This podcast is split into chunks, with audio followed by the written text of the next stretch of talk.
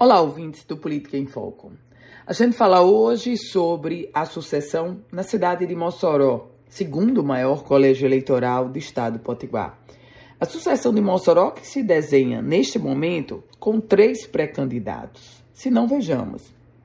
O prefeito Alisson Bezerra, ele, aliás, prefeito Alisson, que ainda não definiu o partido onde ou pelo qual irá se filiar. O prefeito Alisson é candidatíssimo à reeleição.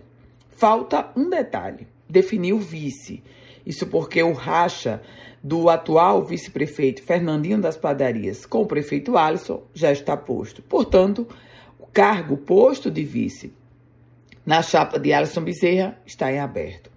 O outro candidato ou melhor, a outra candidata é a deputada estadual Isolda Dantas, do PT. Ela já teve o seu nome avalizado pelo Partido dos Trabalhadores. Essa confirmação também não tem surpresa. A terceira candidata é a ex-governadora, ex-prefeita, inclusive de Mossoró, Rosalba Ciarline. Nas últimas semanas, Rosalba Ciarline tem dito que está com o nome à disposição. Ela é filiada ao Progressistas, ao PP, o PP do deputado federal João Maia.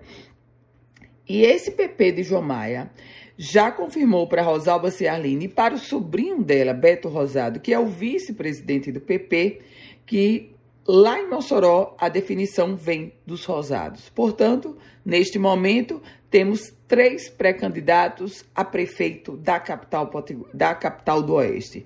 E se você me perguntar se há possibilidade de união de algum desses bem pouco provável.